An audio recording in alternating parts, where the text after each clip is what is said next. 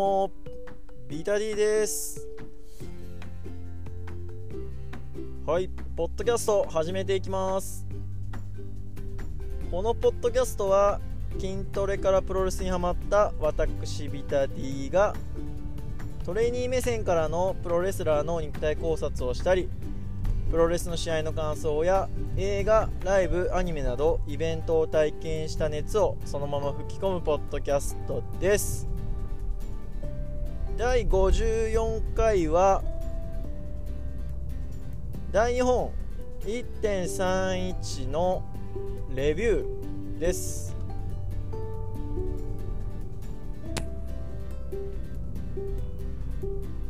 はい。えー、今日ですね久々に大日本プロレスのダイヤモンドホール大会を、えー、見てきました、えー、ダイヤモンドホール えダイヤモンドホールですね。えまあ、大日本とか、まあ、あとはスターダムとかもね、え以前使ってた会場なんですけどライブハウスなんで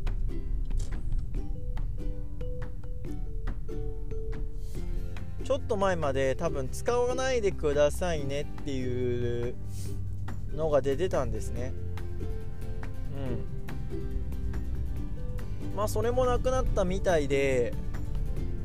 無事使えるようになりましたっていうところでああなんかちょっと久々に来て嬉しいなとやっぱライブ会場ライブハウスで見るプロレスって、まあ、僕ダイヤモンドホールしか行ったことないですけどいいっすよね。なんか音がいいっていうかやっぱ響くんでやっぱこういう会場で見るプロレスも素敵だなっていう感じはしました。久々にね行って。まあこうやって少しずつですけどこう前と同じようにやれるようになればいいなと思ってます。試合のレビューなんですけどまあ多分大日本の結果がまだ出ないんでなんとなく覚えてることを少しずつ振り返っていこうかなと、まあ、なのでかなりゆるい感じのレビューになりますけどまあ帰り際ねまあ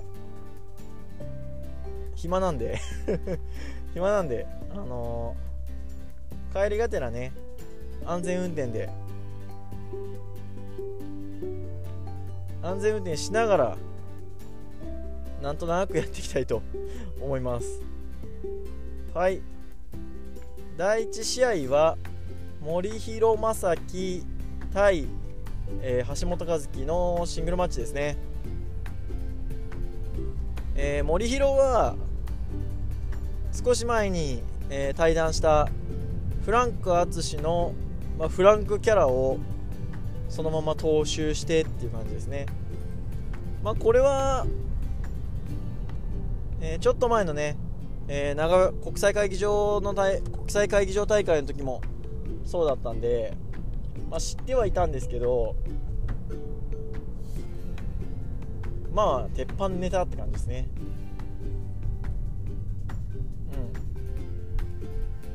うん。まあ、大日本の第1試合は、まあ、こんな感じっすよっていうのを、まあ、見してくれたかなと。うん。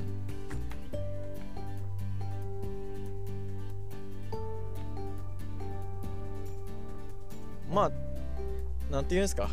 うん、来てくれた方に、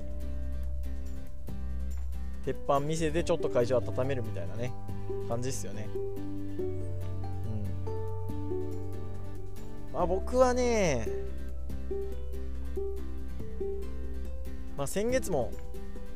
国際会場で見てるんで僕はそんなにはいらんのかなと思うんですけどまあただ選手のねファンとか、まあ、やっぱ団体をがっちり応援してる方はやっぱこれ見ねえと始まんねえなってなんのかもしれないですけどね。うん。第2試合は、えー、加藤拓歩兵藤明対、えー、上谷秀吉青木優也ですね、えー、青木が、えー、ホットジャパン、えー、01の大谷のユニットですね。に入ってるっていうことでホットジャパンってめっちゃ言ってましたね。ットジャパンホットジャパンってめっちゃ連呼しとったんですけどでそれに上谷もまあ一緒に乗るみたいな感じでまあなんか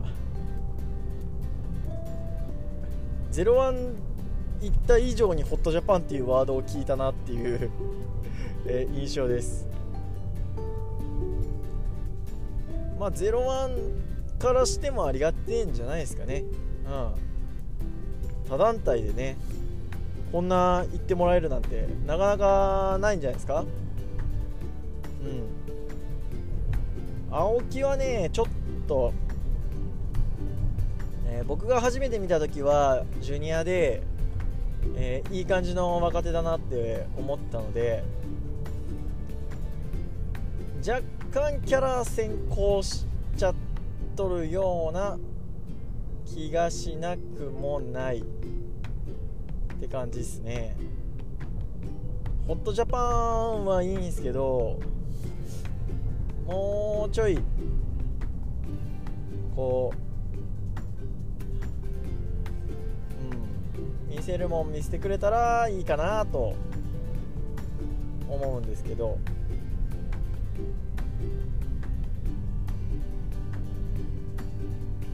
でまあ僕のね、えー、お気に入りは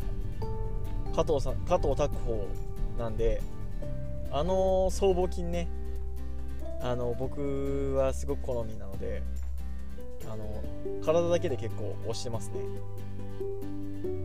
前ねあのツイートを引用リツイートしたらこの僧帽筋羨ましいみたいに言ったら総合金は勝手に入りますみたいなこと言っててマジっすかみたいな。ねあの選手からね直接反応してもらえると僕みたいなこうちょろいファンはあのコロッと言っちゃうんですけど。まあでも体はね僕若手というかあの後でもねちょっとお話しするとは思いますけどやっぱ大日本の選手ってねこう量産型のプロレスラーみたいな体型の方がやっぱ多いんですよね。それを考えると加藤拓歩伸びしろあるんじゃないかなと思いますよ僕は。うん。試合の方は最後上谷が加藤も結構前線したんですけど最後は上谷が、えー、ダイビングエルボードロップからのショートレンジラリアットで、えー、上谷が勝ちました。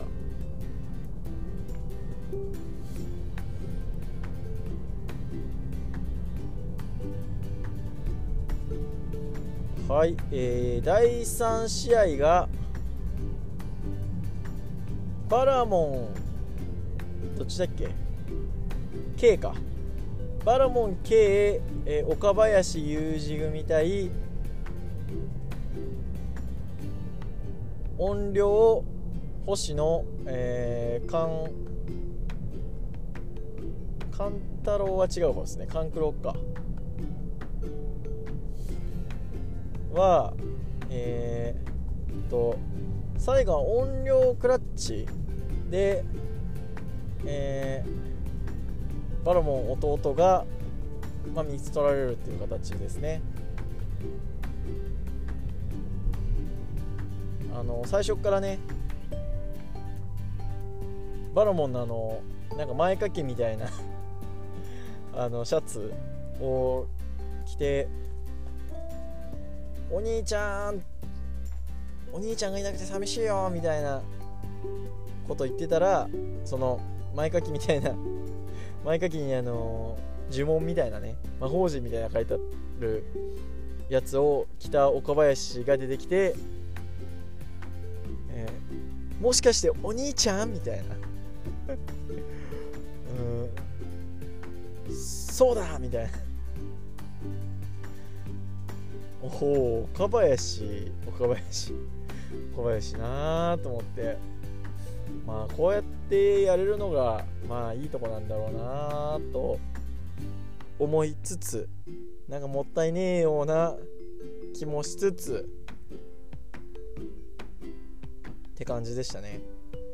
でまあ音量と星野がまあ出てきたんですけど音量と星野スケキヨっつって星野があの白い粉をねバフバフに塗りまくってあのスケキヨみたいな感じで出てきたんですけど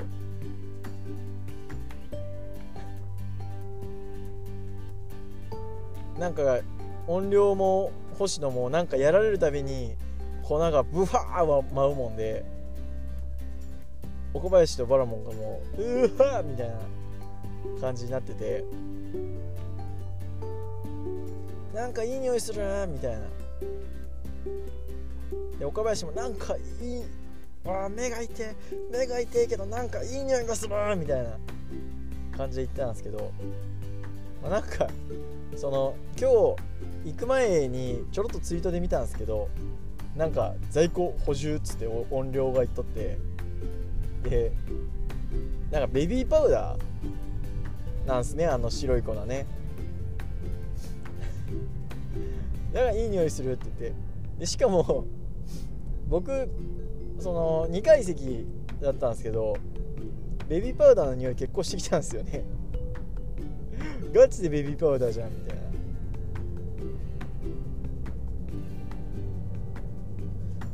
あのなんかそのツイートを見とったおかげでちょっとベビーパウダーやんってなったんであの よかったっすね。面白かったです。はい。あとは言いたいのはあのバラモン兄弟が持ってくるあの筒状の銀のやつあるじゃないですか。あれねあのー、多分えー、アルミのフレキダクトだと思うんですけどまさか2日連続で前職の、あのー、経験が生かされるとは思ってなかったんですけどあのー、まあいわゆるダクトで換気扇とかあるじゃないですか。換気扇とかをまあ換気扇ね吸って、まあ、外にあの空気を空気を、まあ、排気するわけなんですけど、まあ、皆さんがね想像するダクトってこう、まあ、24っていうんですか？あのああいうのである四角いダクト、うん、を想像すると思うんですけど換気扇とかのダクトって、まあ、大体100ぐらいの、まあ、直径が100ぐらいのスパイラルダクトっていう丸型のダクトをあの走らせるんですね。でそのままそのスパイラルダクト鉄のダクトを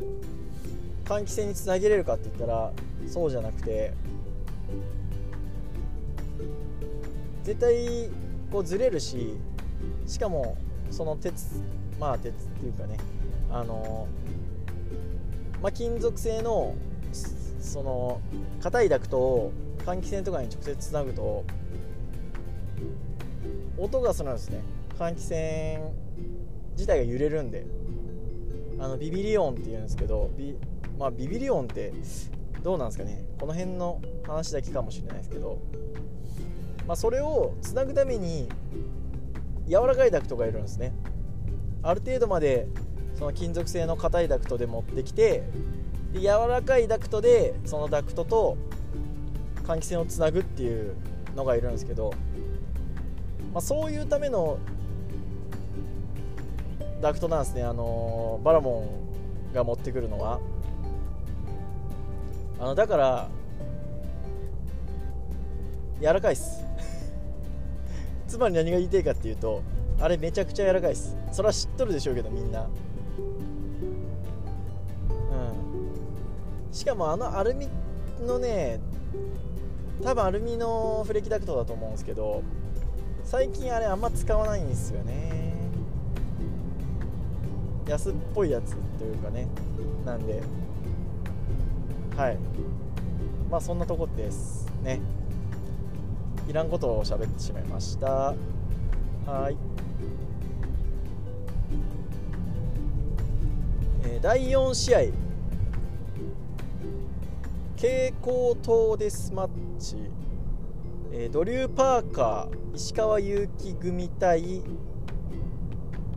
宮本優子塚本匠組。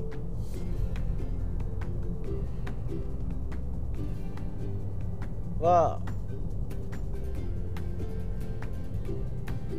うんとまあ塚本が石川から取ったんですけど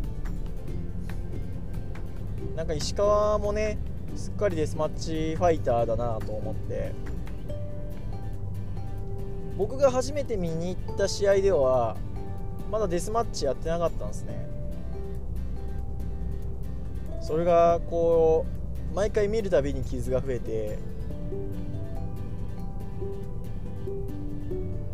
少しずつこうデスマッチファイターっぽくなってきたなっていうのを感じてちょっとしみじみとしてしまいました。でドリュー・パーカーもねかっこいいっすよね。やっぱああいうちょっとイケメンっぽい感じのドリューがデスマッチやるっていうのはこう映えるっすよね。まあそれはもう天性のものなんでねいいことだなと思うし、まあ、今日はね蛍光灯の上にブルーサンダー食らってましたからね。あのドリューは。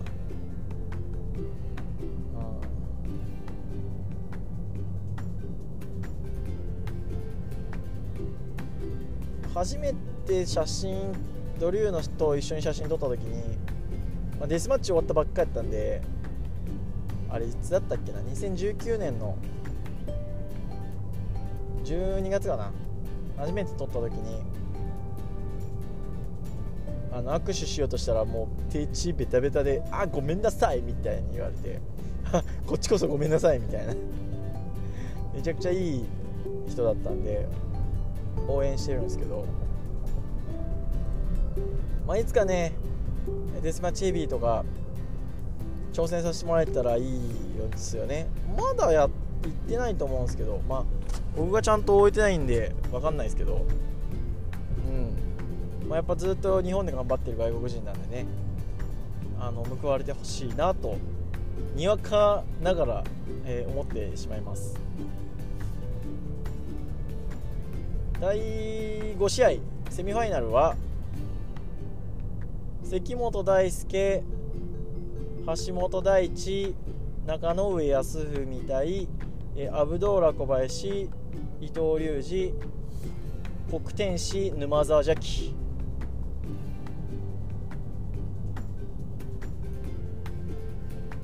えー、これは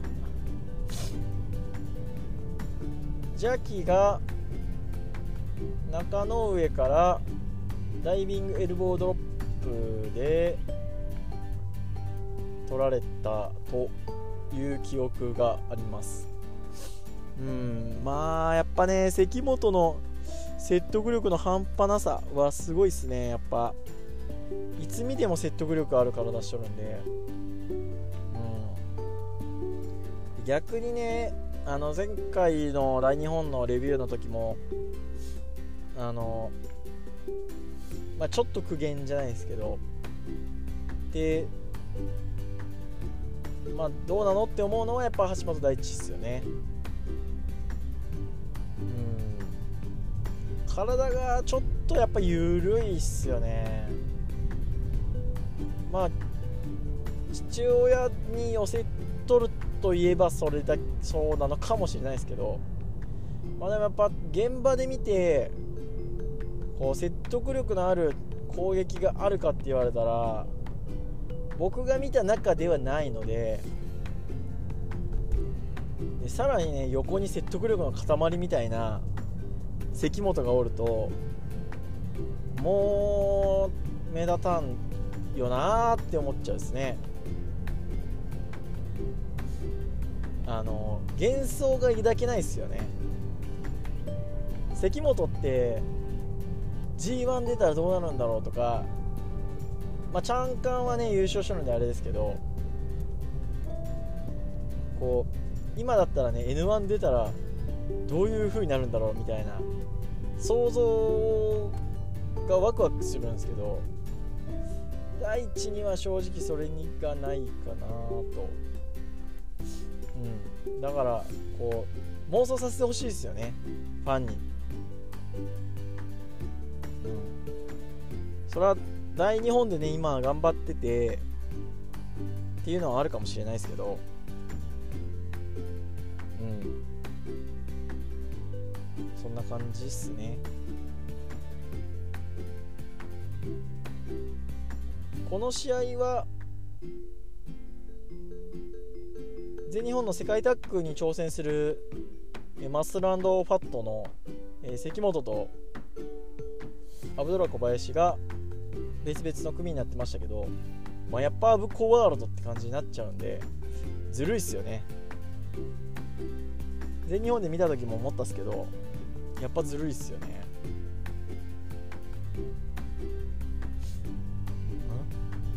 あ？れってことは僕アフドラ小林2ヶ月で3回見とるんですね。全日本回したらね。かよ。まあ見て飽きないんでいいですけど。はい。でメインイベントはアストロノーツ対飛燕阿部文則野村拓也対、えー、菊田和美川上隆一は、えー、ハリケーンドライバーで川上が野村からえー、取って、えー、新チャンピオンとなるということなんですけどまあ試合的には阿部と野村がやっぱ持ってったなっていう印象っすね。うん、タックワークは飛燕の方飛燕飛燕もうイントネーション苦手すぎていや。飛燕飛燕ピエンみたいなちょっとえー、まあ、川上菊田が、まあ、こうタッチワークとか含めたら結構そっちの方が良かったような感じもありましたけどまあでもそんな試合をって決定的に決めるかっていうほどではなくてで目立つのは野村の打撃。阿部の打撃と動きって感じだったのでうん。まあだから僕の中ではやっぱ川上も菊田もこう大日本のちょっと量産型っぽい感じに感じちゃうんですよね、まあ、川上の打撃も良かったっすけどエルボーはねただ野村の蹴りとかに比べるとあれだし阿部のキレを上回ったかって言われたら違うし。っていうとこなんですけど、えこの試合は最後、えとレフェリーが見てないところで菊田が野村に、まあ、金敵からの、えー、安倍も排除してからのハリケーンドライバーみたいなね感じだったんで、まあ、ちょっとヒールムーブを混ぜてきたなというところですね、まあ、ツインタワーズに勝った2人から取るには、まあ、これがベターかなと思わせる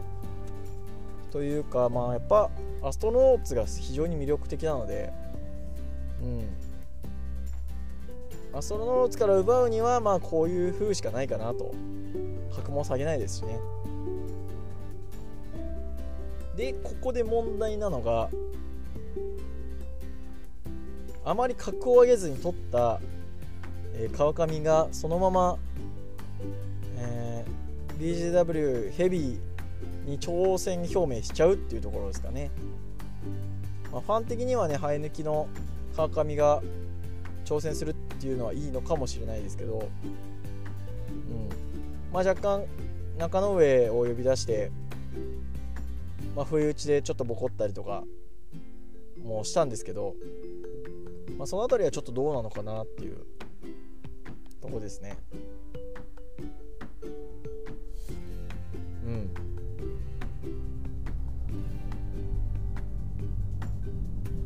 まあ、ワクワクはちょっとしないかなって感じです。はい。あとあれですね。あの野村の蹴りはあの先っぽを走らせる感じなんでちょっといぶしっぽい感じするっすね。うん。いぶしはこう先っぽ走らせて止めなんですけどそれをそのまま打ち切るみたいなね感じしてるんであのバシバシいってたんでよかったです。はい。えー、第2本のレビューはこんなとこっすね、えー、だらだらと30分ぐらい話させていただきました。はい。えー、1月もこれでとりあえず終わって明日から2月。でこのままノア武道館に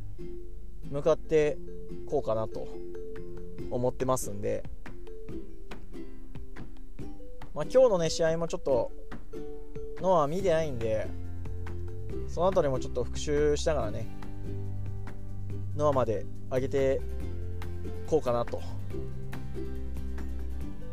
思っております。はい。今日はこんなとこにしときますね。はい。面白いと思ったら定期購読および Twitter のフォロー質問感想意見をお待ちしておりますので「ハッシュタグマッチョプロレス」でのツイートスポン箱リップ DM 何でもいいのでどしどしよろしくお願いいたします。ありがとうございました。